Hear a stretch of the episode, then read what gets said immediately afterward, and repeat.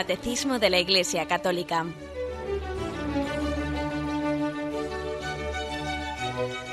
Un programa dirigido por Monseñor José Ignacio Munilla, Obispo de San Sebastián.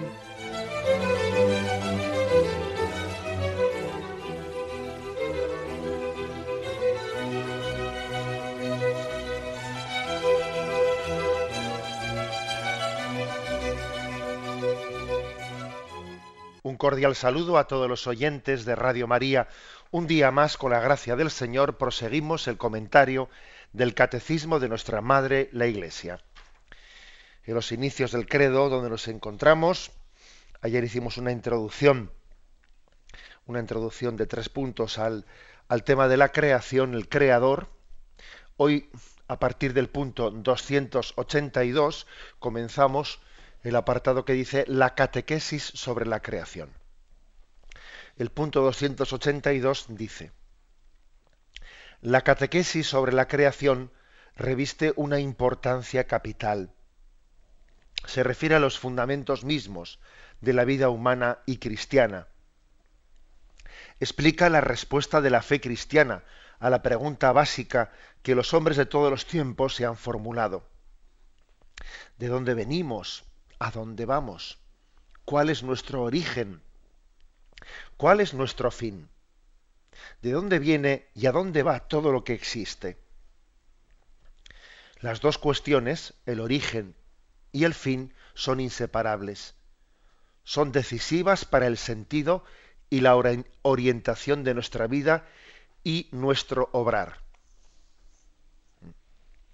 Bueno, este punto del catecismo 282 constata que todas las culturas, incluso sin haber tenido relación entre ellas, todas las culturas se han hecho estas preguntas, que incluso están en, el, en un punto, el punto de, origen del planteamiento religioso de la existencia. Bueno, ¿de dónde venimos? No? ¿A dónde vamos? ¿Qué pintamos en esta existencia?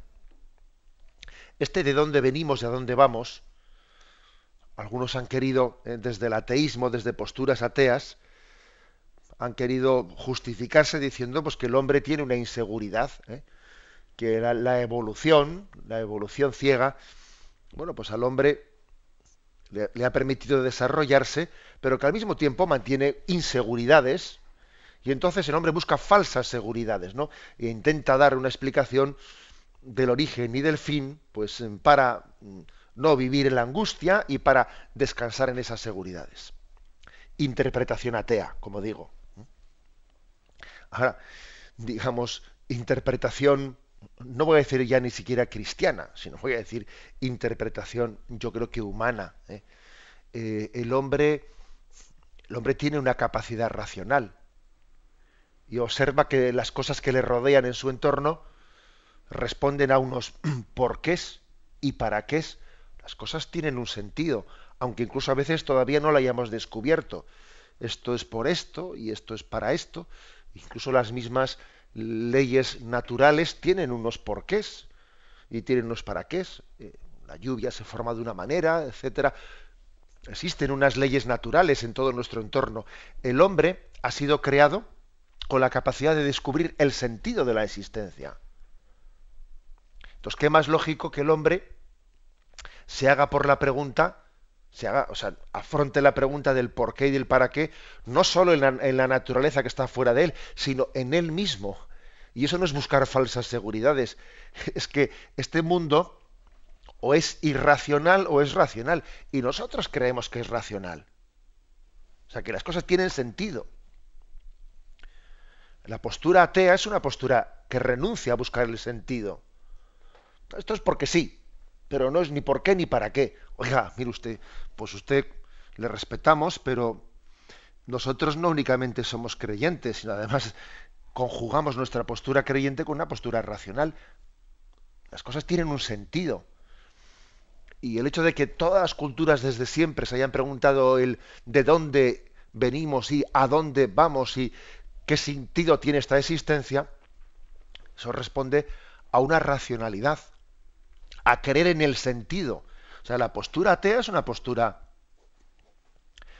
sin sentido, o sea, que renuncia a la búsqueda del sentido. Porque sí, y nada, ¿no? y sin más. El hecho de que estemos en una, en una cultura actual, ¿no? una cultura de materialista de la intrascendencia que tiende a no, no hacerse estas preguntas, o incluso, bueno, por lo menos no hacérselas en público, eh, prescindir de ellas, ¿no?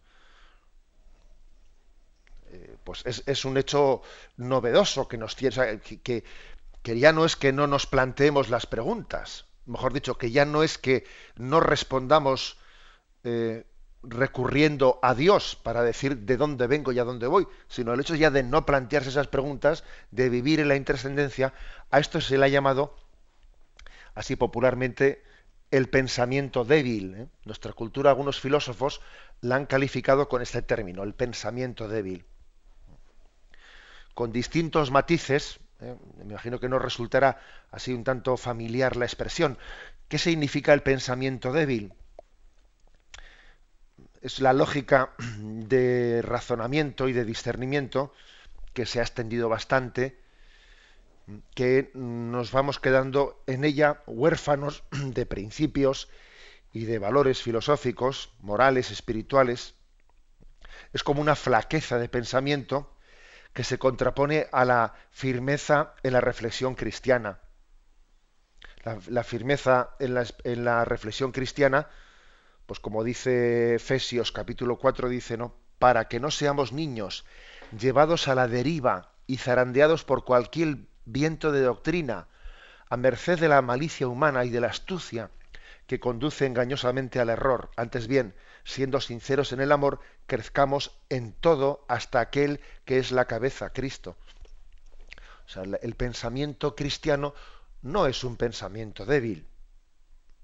Dice, cuidado con que seamos como niños zarandeados por cualquier eh, viento de doctrina. ¿eh? Es decir, aquí está de moda esto, está de moda lo otro, ahora apetece, ahora no apetece. Oja, esa es una, esa es una forma débil de pensar y de plantear la existencia, dependiendo en cada momento de eh, lo que culturalmente se lleve y no se lleve, ¿no? Bien, no es fácil definir en pocas palabras, bueno, qué características tiene el famoso, eh, el, famoso fenómeno que se suele decir como el pensamiento débil. Hay, recuerdo haber leído a un filósofo diciendo que las tres preguntas del de dónde venimos, quiénes somos y a dónde vamos, parece que han sido sustituidas en el pensamiento débil por cómo lo has pasado, mm, cuánto ganas y a dónde vamos a comer o a cenar. ¿eh? Es decir, las grandes preguntas son sustituidas por cuestiones absolutamente intrascendentes. ¿no? Entonces, a un riesgo de simplificar, me atrevería yo a hacer como, eh, como una especie de descripción de los siguientes rasgos de este pensamiento débil es aquel que está muy condicionado por, eh, las costumbres de, la, de, la, época en la que vive. Aquello que dice el refrán, ¿eh? que si no vives como piensas, acabarás pensando como vives. Es, en realidad no se trata de decir lo que pienso, sino de dar una cobertura ideológica a lo que hago. Es una autojustificación más o menos inconsciente de lo que uno hacemos. pensamiento débil consiste en decir, ¿tú qué piensas? ¿Tú qué opinas? Bueno, pues lo que hace todo el mundo. Eh, o sea, es decir, ¿qué es el bien y qué es el mal? Hombre, lo que hace la mayoría será el bien, ¿no? Se, se justifica lo que de facto estamos haciendo. Ese es el pensamiento débil. ¿eh? La incapacidad de, llevar la contraria a la mayoría.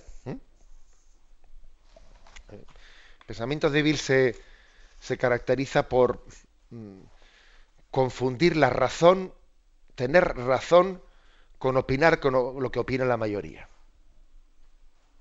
Oiga, mire usted, eh, pues las elecciones, eh, la democracia podrá darnos el poder, ¿no? A uno le accede al poder, pues porque la mayoría le ha apoyado podrá darle el poder, pero no le puede dar la razón. O sea, la razón no la tiene, no tiene por qué tenerla ni la mayoría ni la minoría. La razón tiene una, tiene obviamente, tiene una, unas causas intrínsecas en, sí mismas. Otra característica de esta forma de pensamiento es la alergia a hacer propuestas a medio y a largo plazo. La debilidad suele ser incompatible con la perseverancia. Y entonces, pues para no sentirse decepcionados por continuos fracasos, mejor no me planteo metas, de no ser muy cercanas, muy cercanas, que voy a hacer este fin de semana, que voy a hacer tal, ¿no? Pero digamos que como nos cuesta tanto la perseverancia, ¿qué hacemos con esta, este pensamiento débil? Pues bueno, todo, todo a corto plazo. No hay nada, ya no digamos ya a largo plazo, sino ni siquiera a medio plazo. Todo a corto plazo. Es también una característica muy, ¿eh? muy obvia. Alguno dirá, bueno, ¿y qué tiene que ver el pensamiento débil con, con esta introducción al tema de la creación. Claro, tiene mucho que ver porque en un pensamiento débil que vive a corto plazo, vive en lo inmediato, mira, yo no me hago preguntas ni de dónde vengo ni a dónde voy, ¿eh? vivo de lo inmediato y punto. El pensamiento débil es también incapaz de distinguir entre lo que quiero y lo que me apetece. La voluntad deja de ser una facultad del alma para confundirse en un sentimiento instintivo, ¿eh? en el sentido que manda en mí la apetencia, no manda en mí la voluntad. Más que conducirme, yo soy arrastrado por mi apetencia. También es muy típica, eh, digamos, la confusión entre lo bueno y lo rentable. En la medida en que el hombre ha perdido conciencia de su dignidad, se sustituye la estima por el ser, pues por la del tener. Bueno, parece que lo importante es lo, pues lo, que me resulte práctico, lo que me resulte rentable. La practicidad, ¿no? Sustituyendo a la autenticidad y a la veracidad. Cuando la practicidad sustituye a la veracidad, qué peligro. Eso también se lo dijo el Papa en la Jornada Mundial de la Juventud en Madrid, en ese encuentro con los profesores universitarios. ¿no? Dice, qué peligro cuando nuestro horizonte es lo práctico, más que lo veraz, lo cierto, lo auténtico. Hay pues una, eh, al mismo tiempo que existe esto, una especie de alergia a las preguntas últimas y definitivas la conveniencia, etcétera, pero a mí no me hagas preguntas, ¿no? Preguntas de filósofo. ¿eh? Eh, a mí no me, o sea, no, no, me comas la cabeza. Se suele decir esa expresión, no me comas la cabeza, no, no me plantees cuestiones que ahora mismo vamos a vivir, a, ver qué plan hacemos en el fin de semana. En consecuencia, otra característica suele ser eh, que existe una alergia, incluso pues, se pone bajo sospecha la verdad se recurre a la duda, a la duda como método. ¿eh? Y la duda se convierte en un fin en sí misma. Y se pone bajo sospecha de dogmatismo el amor a la verdad. El que tiene amor a la verdad es un dogmático. ¿eh? La duda sistemática ¿eh? se equipara a la tolerancia. Oiga, la tolerancia es una cosa y la duda sistemática es otra. ¿no? Por lo tanto, este es el pensamiento débil. ¿eh? un pensamiento débil que claro, que es muy difícil que se plantee la cuestión de la existencia de Dios, del origen, de, el origen del mundo. Dice, uy, uy, uy, me estás planteando cuestiones, cuestiones que a mí ahora mismo mm, no me interesan, pues para lo que voy a hacer yo este, este fin de semana, ¿no? Lo contrario del pensamiento débil no es un pensamiento soberbio, como algunos piensan. ¿eh? Quien busca falsas seguridades, me quiero agarrar a falsas seguridades. No, no. ¿eh? No se trata de que nos busquemos recetas para explicarlo todo, ni de que busquemos en la Biblia respuestas que nos dispensen de discernir. El pensamiento fuerte cristiano no se traduce en terquedad o en incomunicación o en desprecio eh, del, diálogo interdisciplinar, etcétera, no. Sencillamente, lo que caracteriza el pensamiento cristiano, el humanismo cristiano, un pensamiento fuerte, es que, que creamos que las cosas tienen sentido y hay que buscar el sentido de la existencia. ¿Eh? El pensamiento firme es de quien, propio de quienes están anclados en Cristo y Cristo es la clave de comprensión del mundo. Y además nosotros, lejos de, de traducir esta certeza en soberbia, sabemos que somos débiles, si es que llevamos un tesoro en vasijas de barro. El sentido de la existencia que nos da la revelación y que nos da también la razón, ¿eh? que la razón asiste también a la revelación, pues al mismo tiempo está conjugado con que somos débiles y, el que se tenga, el que se crea muy seguro tenga cuidado de no, de no caer, nos dice la Sagrada Escritura. Pero también dice Jesús que tenemos que confesar la verdad que nos libera. Si os mantenéis en mi palabra, serviréis, verdaderamente pues, a, la, a la verdad, seréis mis discípulos, conoceréis la verdad y la verdad os hará libres. ¿Eh? O sea que el hombre está creado para buscar la verdad. Y una parte muy importante de esa pregunta por la verdad es, oye, ¿cuál es el origen del mundo? O sea, ¿de dónde venimos y a dónde vamos? ¿Y qué existencia? O sea, ¿qué, sentido tiene esta existencia? ¿Me habéis escuchado en alguna ocasión en estas catequesis, porque ya se repite, eh, pues un ejemplo práctico que yo a veces he utilizado con los chicos en las catequesis de, confirmación, etcétera, que es un ejemplo un poco provocativo que, que, quiere desenmascarar la capacidad que tenemos en este mundo de no preguntarnos nada, ¿no? En este pensamiento débil. Bueno, y el ejemplo es el siguiente. Imagínate, imagínate que vamos en un autobús, esto es de largo recorrido, un autopullman, eh, y, y, bueno, pues que en ese viaje va y va, ¿no? Pues un montón de horas de viaje y con las cortinas, con las cortinas corridas, y en ese viaje hay gente que se dedica todo el viaje, pues mira, a dormir, a dormir, a dormir y a dormir. De vez en cuando cambian de postura, pero siguen durmiendo y otros se dedican pues a ver vídeos, a ver vídeos, a ver vídeos. Mira, se ponen, ¿eh? te, dan, te dan unos casquitos para no molestar al de al lado y a ver vídeos y más películas y más películas. ¿eh?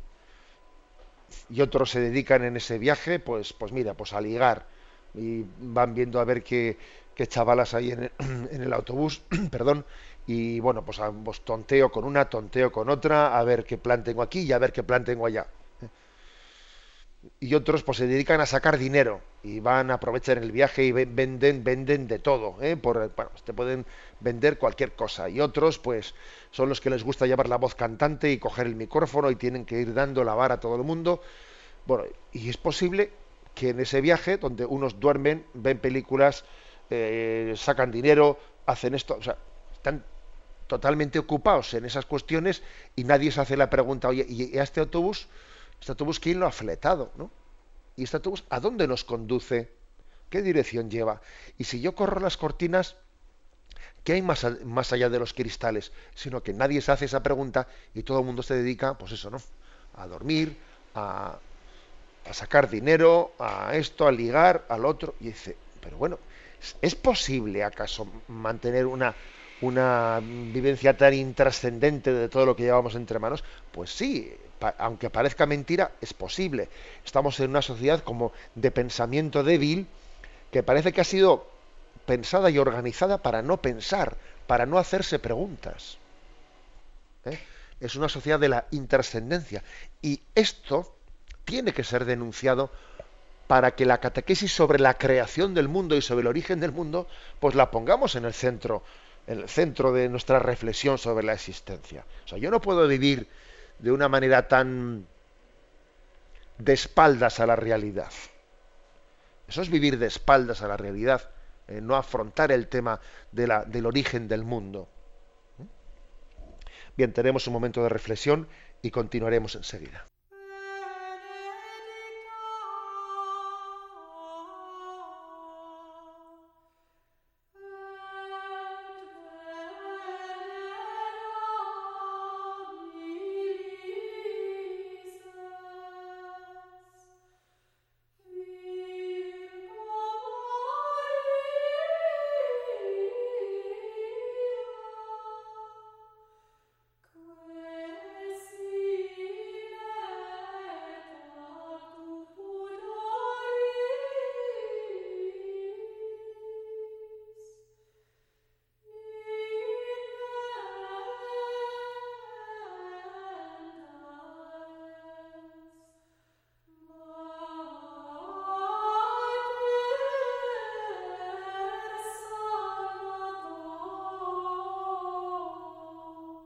Continuamos con el punto 283, bueno, mejor dicho, pasamos al 283 dentro de este apartado la catequesis sobre la creación.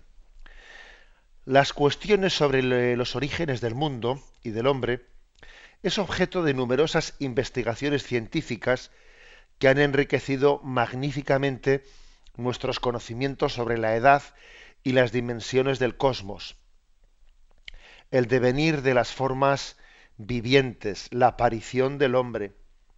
Estos descubrimientos nos invitan a admirar más la grandeza del Creador, a darle gracias por todas sus obras y por la inteligencia y la sabiduría que da a los sabios e investigadores.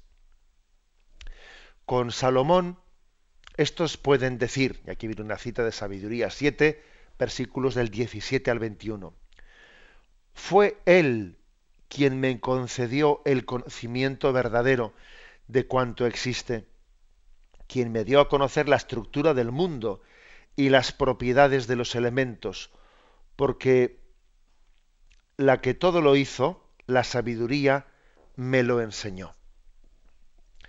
Bueno, habla este punto, el 283, pues del hecho de que la pregunta por los orígenes del mundo, por el origen eh, de, la creación, el origen de lo que llamamos toda la naturaleza, el universo, etcétera, es una pregunta que, también, además de ser formulada desde el punto de vista religioso, también se formula el origen de la materia, etcétera, también se formula desde el punto de vista científicos de otras ramas de la ciencia.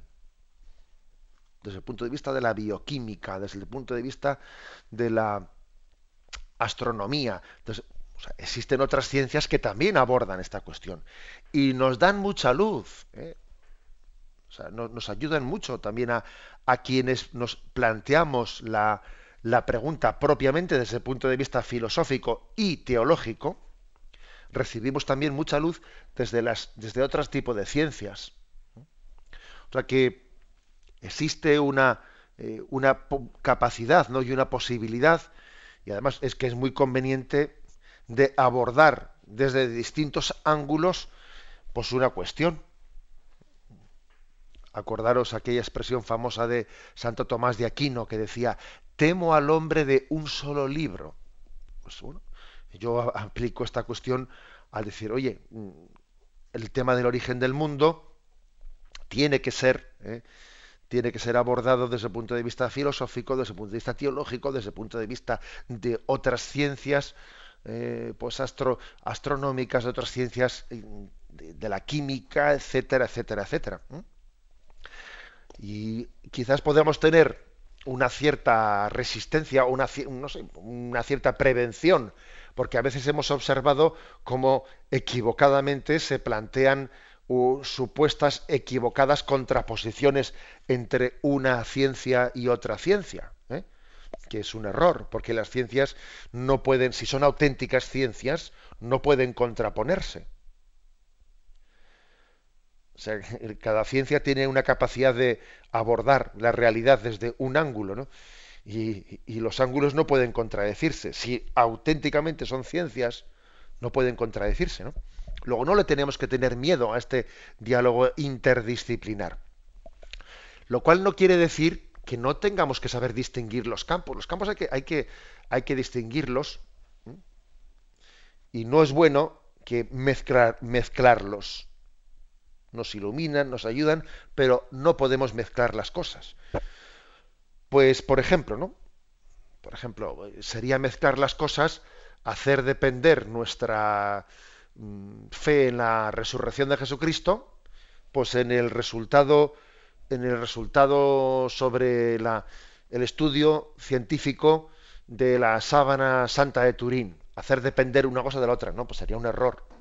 O sea, nuestra fe en la resurrección tiene, tiene unas bases y unos fundamentos que son teológicos y parte de la revelación, etcétera, etcétera.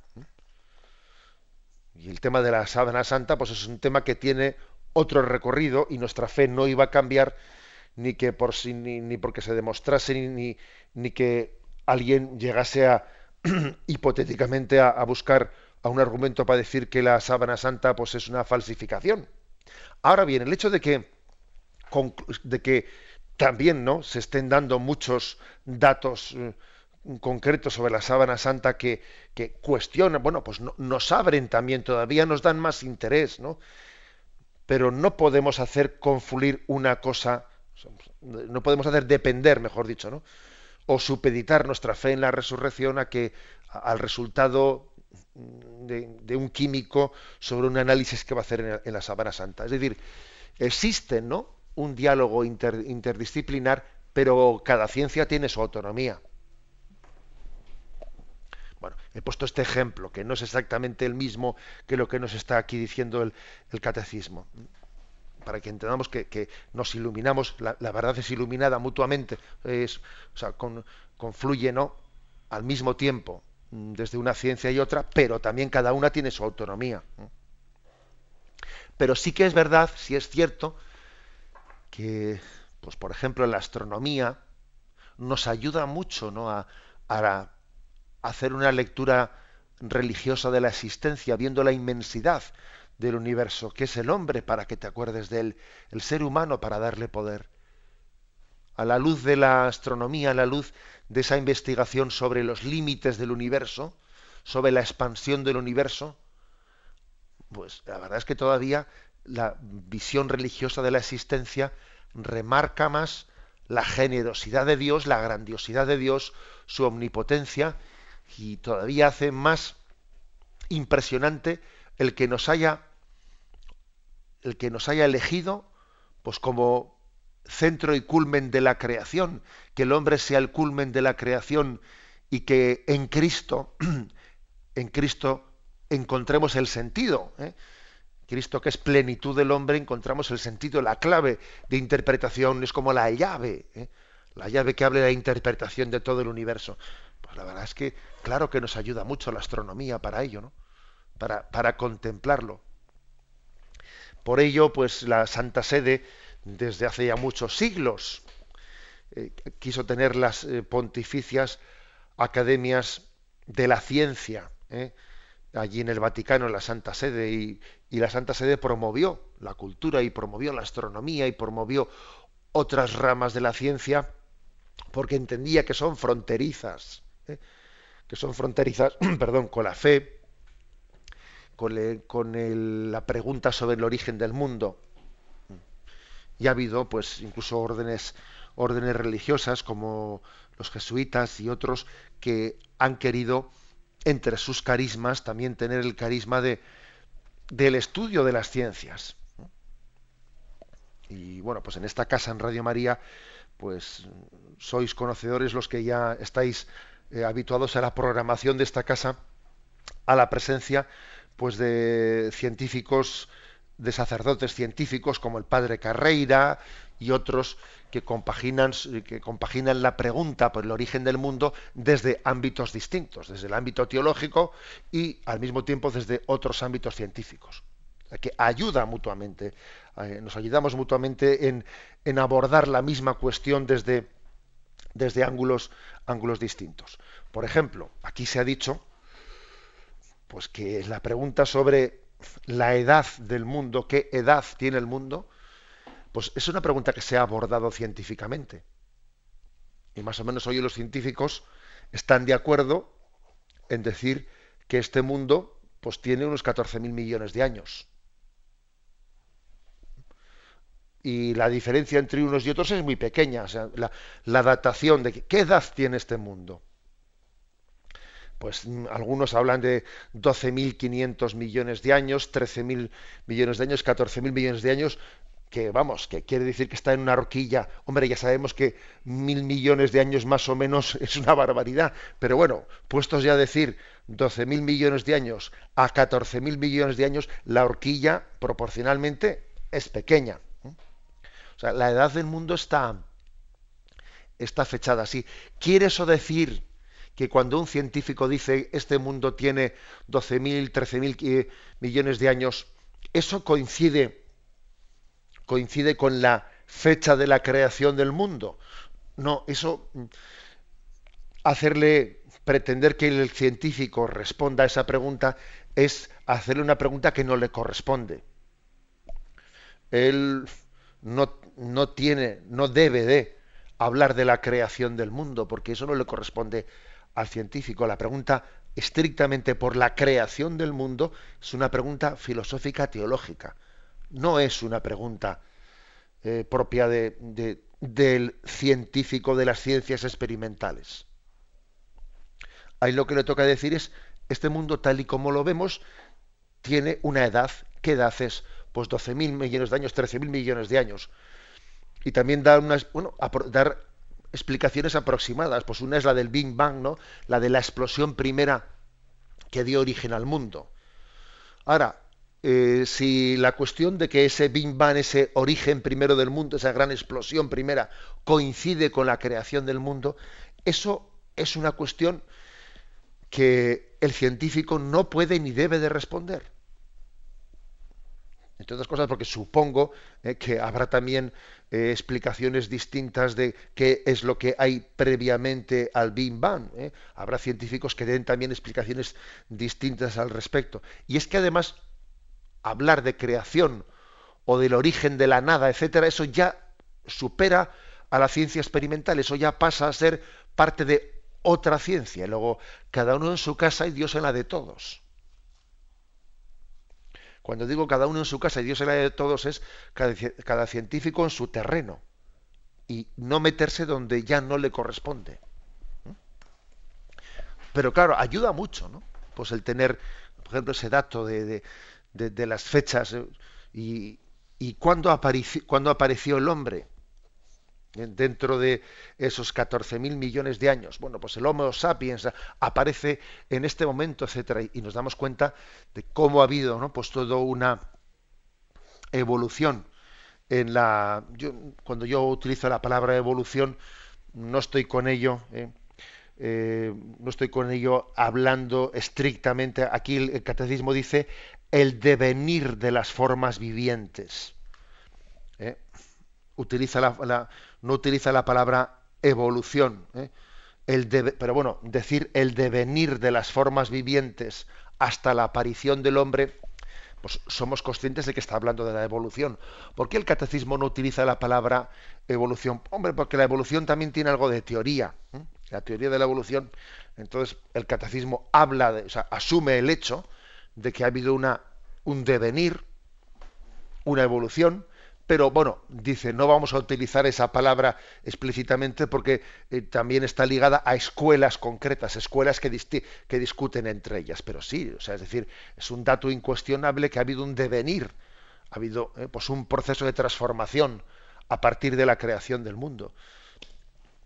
Y, entonces las ciencias nos dicen qué edad tiene el mundo y más o menos eh, dentro de, esos 12.000, 13.000, 14.000 millones de años que tiene el mundo, más o menos cuándo es la aparición del hombre y en qué momento determinado las especies han llegado a evolucionar hasta que el hombre haya aparecido, eso nos ayuda mucho ¿eh? dentro de la comprensión del universo. Tenemos un momento de reflexión y continuamos enseguida.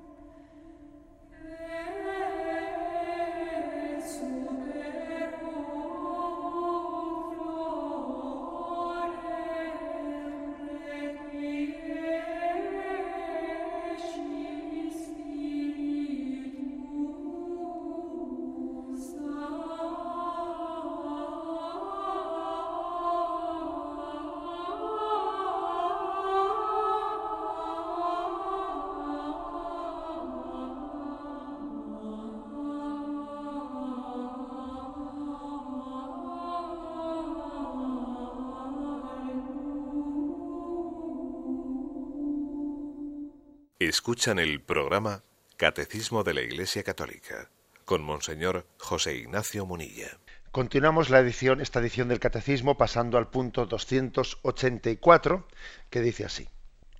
El gran interés que despiertan estas investigaciones, se refiere a las del origen del mundo, está fuertemente estimulado por una cuestión de otro orden y que supera el dominio propio de las ciencias naturales.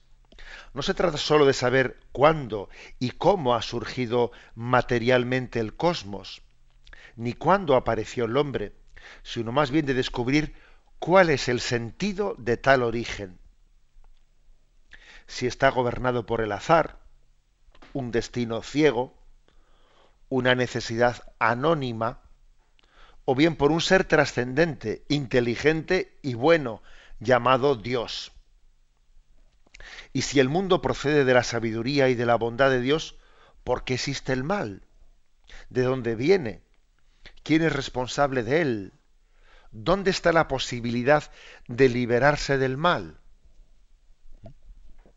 Es decir, que la pregunta, ¿no? la pregunta por el origen del mundo, etcétera, plantea la cuestión, oye, y, entonces existen unas leyes, unas leyes que, las ha puesto alguien, unas leyes ordenadoras, unas leyes que rigen el mundo. Si hay unas leyes ordenadoras, Hombre, si hay orden, tiene que haber habido un ordenador, alguien que lo ha ordenado. ¿Mm? Porque, ojo, nosotros decimos, por ejemplo, al aparato, ¿eh? al famoso aparato del PC, etcétera, ¿eh? le llamamos ordenador, ya, pero el ordenador en sí mismo es tonto. ¿eh?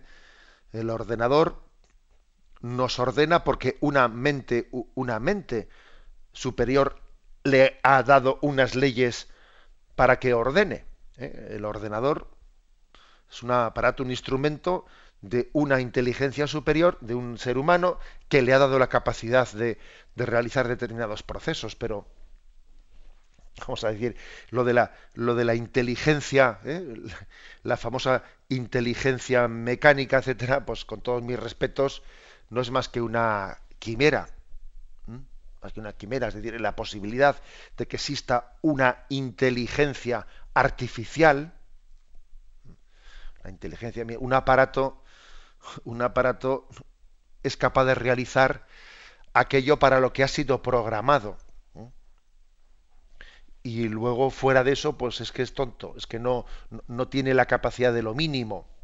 Ahora, si lo programas de una manera muy compleja, muy compleja, pues bien, será capaz de hacer pues eh, una serie de, de, resoluciones muy complejas, pero fuera de aquello para lo que ha sido programado, pues no, no, no, es capaz de hacer nada. Bueno, pues eh, eh, siendo esto así, dice uno, bueno, ¿y entonces de dónde viene este orden? Es decir, estas leyes tan complejas del mundo, ¿cómo se han podido formar? La naturaleza es ciega, o sea, puede ser tan compleja alcanzar unos grados de perfección tan altos y ser casualidad? ¿Eh?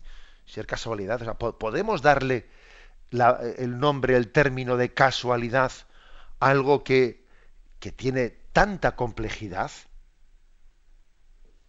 Se puede, ¿no? Incluso diría una cosa más. Es científico. Es científico dar el nombre de casualidad a algo tan complejo, según un cálculo de probabilidades, ¿eh? podría haber sido ¿eh? posible que algo tan complejo no pues hubiese sido ordenado de una manera ciega, casual, etcétera.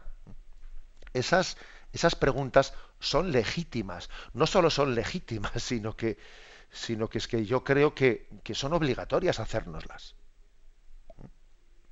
Y al mismo tiempo también hay, otra serie de preguntas, ¿no? las preguntas de decir, bueno, ¿y si, Dios es el origen del mundo? Y si Él está en el origen de, esas leyes creadoras y ordenadoras, que de, lo contrario nos parece imposible que la, mera casualidad, etcétera, pues esté en el origen de un mundo tan complejo, si Dios está en el origen de esas leyes naturales, ¿por qué existe el mal? ¿Eh? ¿Por qué existe el mal?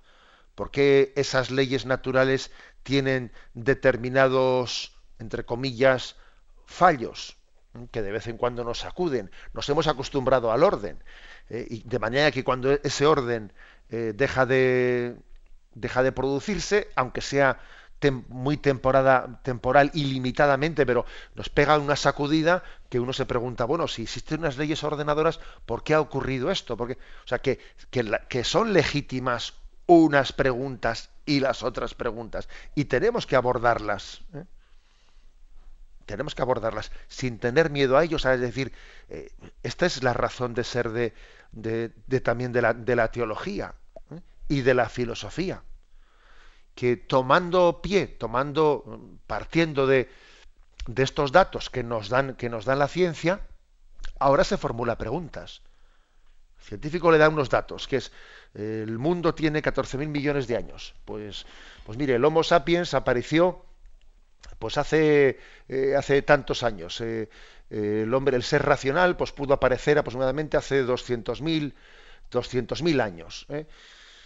Y el Homo erectus apareció pues allá por mm, hace 1.500 millones de años. Y el hombre, el Homo habilis, aquel que ya tenía habilidades, había aparecido hace 2.000 millones de años. Bueno, pues entonces ahora vamos a ver. ahora con esos datos que me da la ciencia, yo cómo me, o sea, cómo, cómo respondo. ¿Cómo respondo a estas preguntas sobre cómo es posible este, este orden del mundo, este crecimiento cada vez hacia un orden superior? ¿Cómo respondo a ello? ¿Y cómo respondo también a las preguntas del origen del mal?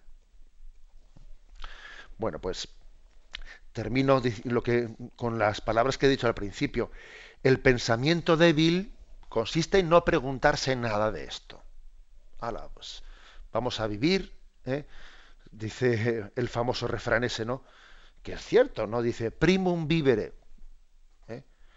y post filosofare, ¿no? Lo primero vamos a vivir y después ya, haremos filosofía.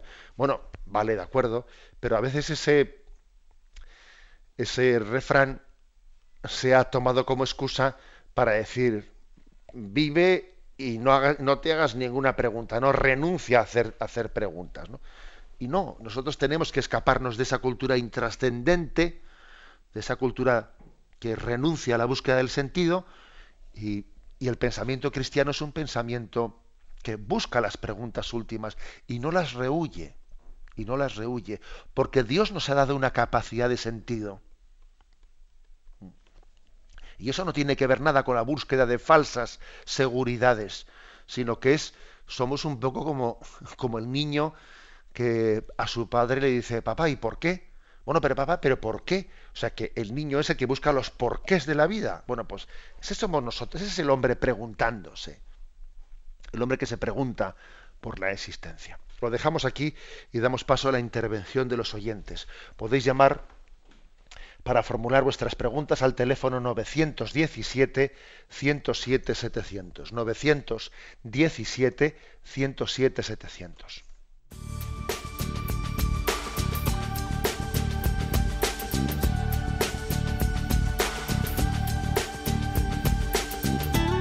Radio María le ofrece la oportunidad de recibir en su casa sus programas favoritos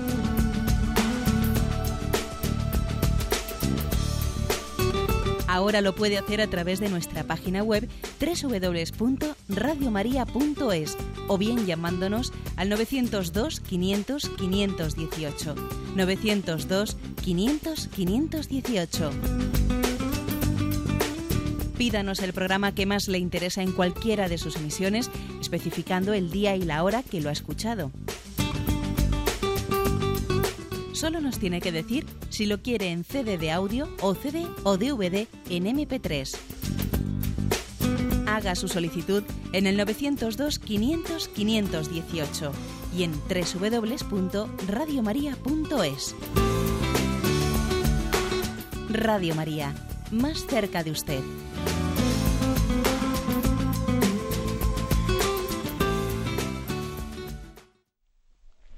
Sí, buenos días, ¿con quién hablamos? Hola, buenos días, señor Munilla, soy Paqui de Alicante. Adelante, Paqui. Mm, mire, yo me pregunto sobre la causalidad y la casualidad.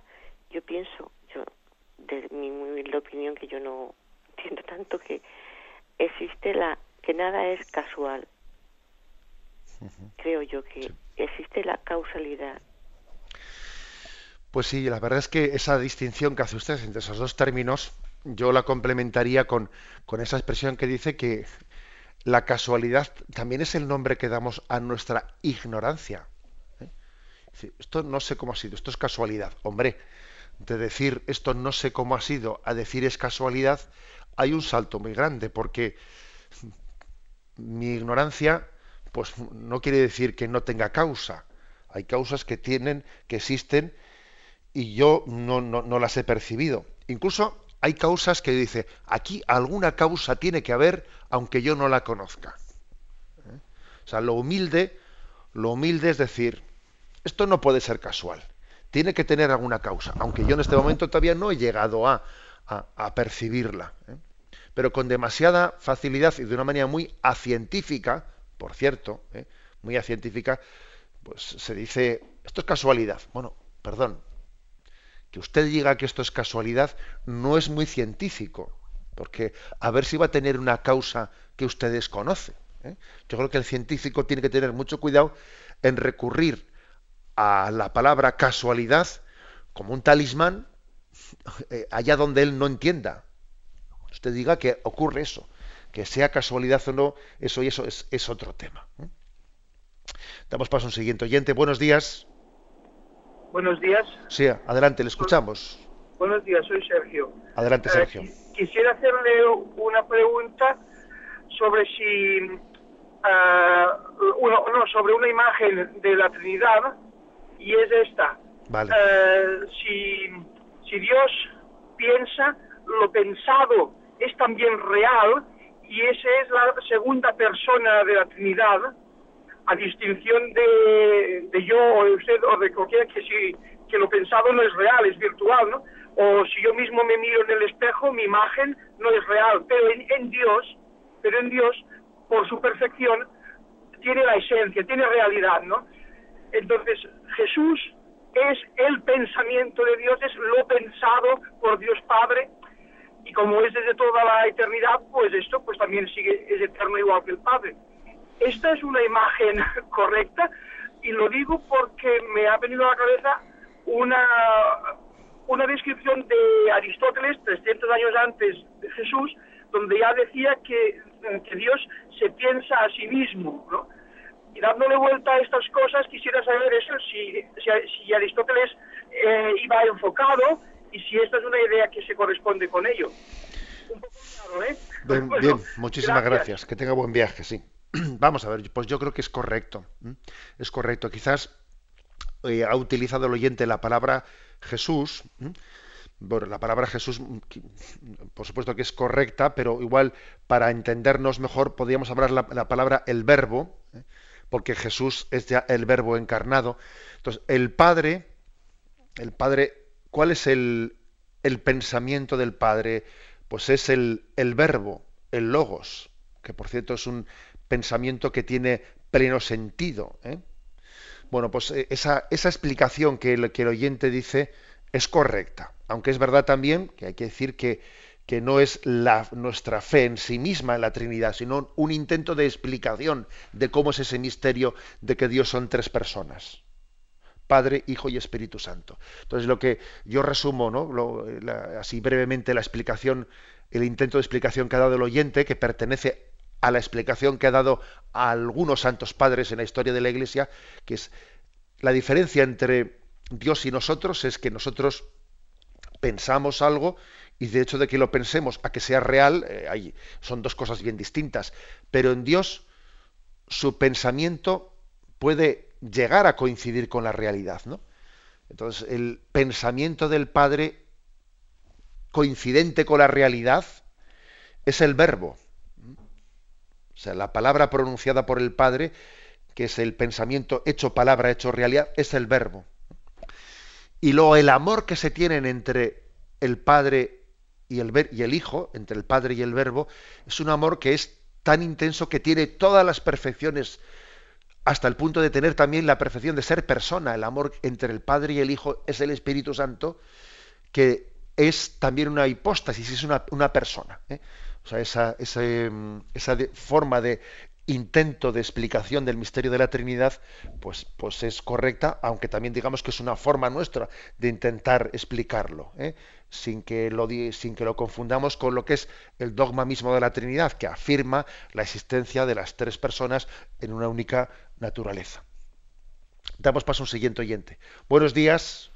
Hola, buenos días. Sí, le escuchamos, adelante. Eh, vamos a ver, yo hace tiempo que quería hacerle alguna pregunta y es esta. ¿Qué diferencia hay entre el don y la gracia? O sea, eh, vivir en gracia del Señor o tener un don. Es algo que no entiendo muy bien la diferencia que hay. Por ejemplo, eh, para no caer en ciertos en ciertas tentaciones, cuando yo le pido a Dios que no me deje caer, mm, pues no sé si es que lo que tengo que pedirle es que me dé la gracia para no caer o que me dé algún determinado don eh, para no poder caer. Solamente eso. Muchas gracias.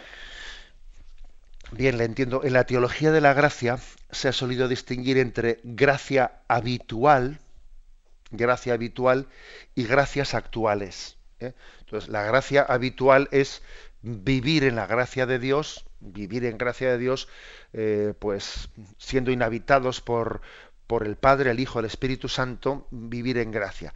Y luego otra cosa son las gracias actuales, que también se pueden decir como los dones de Dios. ¿eh? Ahora ya no estamos hablando, únicamente de los dones del Espíritu Santo, que, sino los dones de Dios. En un término, digamos, un poco más eh, común, eh, en una utilización más común del término. Los dones de Dios pues son equiparables a las gracias de Dios. Las gracias actuales. Dios puede dar sus gracias a una persona que está en gracia de Dios, le da gracias puntuales, ¿no? Por ejemplo, le da la gracia pues de ser eh, generoso eh, pues para dejar eh, su, su, trabajo o sus e irse a misiones, le da una gracia especial. En ese sentido, gracias especiales, gracias actuales, pueden ser equiparables a los dones de Dios. Señor, dame esta gracia, dame tu don.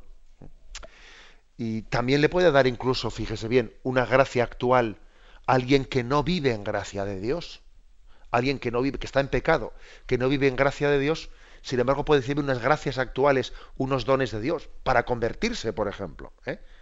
El hijo pródigo recibe una gracia de Dios, una gracia actual, pues para eh, romper, romper con la vida de pecado que estaba llevando. Es una gracia que le lleva a la conversión, que le lleva después a poder vivir en gracia. O sea que esa duda que usted tiene, creo que se resuelve por la distinción que hizo la teología clásica entre gracia habitual y gracia actual, y gracias actuales. ¿eh? Damos paso a un siguiente oyente. Buenos días. Sí, buenos días. Adelante, eh, le llamo desde Tenerife, del nordeste de Tenerife, el arciprestajo de Tegueste, que tiene cinco parroquias, entre ellas está la de Nuestro Señor del Rosario de Valleguerra, pero yo soy de Tejina, pero estoy integrada en el grupo de vida ascendente. Y precisamente ayer nos reunimos los lunes, eh, surgió un debate de la última, de la primera pregunta que le hicieron a usted ayer con respecto a y Eva, que si Adán y Eva eh, en un principio, pues prácticamente, pues no era como nosotros hoy. Y como que yo dije, entramos en debate y, y dije que la pregunta que esta señora le había hecho a usted que el hombre, usted había contestado que el hombre al principio era más bien con mucho pelo, o caminaba, caminaba de cuatro patas, como quien dice, y entonces surgieron dos preguntas dentro de la reunión. Una, que siendo el universo y la creación tan bella como es que Dios permitía que, el hombre en principio fuera feo y fuera evolucionando y que porque la segunda pregunta, otro miembro del grupo dijo que como la, la Iglesia Católica no había eh, enseñado primero todos estos temas tan profundos. Y vemos que usted ayer y hoy ha recalcado que, Benedicto XVI insiste mucho en la catequesis de la creación. Nada más, muchas gracias y que Dios lo bendiga. Vamos a ver. Eh, yo creo que la, que la Iglesia sí ha insistido mucho en la catequesis de la creación. Quizás lo que no hemos hecho tanto ha sido el hacer la catequesis de la creación también en diálogo y en respuesta a las dudas que van surgiendo eh, pues de, pues de la explicación del origen del mundo desde otras ciencias. Y me parece importante hacer esto, porque claro, de lo contrario, pues eh, existe una, perplejidad de decir, bueno, aquí cuál es la explicación que tiene que prevalecer, la explicación religiosa, la explicación científica, que a veces se presentan como contradictorias. Entonces me parece importante que nuestra catequesis sobre la creación la hagamos también, mm, vamos, comparándola y contrastándola con lo que son las explicaciones científicas sobre el origen del mundo. Con respecto al tema de la belleza que dice usted, bueno, yo la verdad es que creo que es un concepto de belleza demasiado, demasiado em, limitado a, nuestra eso de que el hombre primitivo claro pues Adán y Eva si Adán y Eva pertenecieron pues por ejemplo al, Homo sapiens ¿eh? o, alguna especie anterior al Homo sapiens que también está pues un poco eh, son, hay un diálogo, digamos, fe-ciencia, de si Adán y Eva eran el hombre Homo sapiens o alguna especie anterior al Homo sapiens, como el Homo habilis o, ese otro tipo de... Vamos a ver. Eh, a mí me, me, parece que ese argumento de que, bueno, pero entonces Adán y Eva no eran bellos. Bueno, es que nuestro concepto de belleza, con todos mis respetos, es un concepto es un concepto muy, muy limitado a nuestra cultura. Eso de que, bueno, ¿qué es bello? ¿Qué es más bello? ¿El hombre europeo o, el hombre de una tribu africana? ¿Eh? O sea, el concepto de belleza tenemos que verlo desde la maravilla de la creación de Dios, ¿no? La creación es maravillosa y nuestros conceptos estéticos actuales, ¿eh? Ay, esta mujer no es bella. Madre mía, usted, hija, eh, es que no, confundamos la belleza con nuestra estética muy limitada. ¿eh? El Homo sapiens, el Homo erectus, el Homo habilis, etcétera, son bellísimos. Son bellísimos y, porque tengan rasgos eh, que son, son, lejanos a los nuestros, a lo que hoy estéticamente se entiende por bello, no se puede ahí derivar el que, el que no sean bellos. La bendición de Dios Todopoderoso, Padre, Hijo y Espíritu Santo, descienda sobre vosotros. Alabado sea Jesucristo.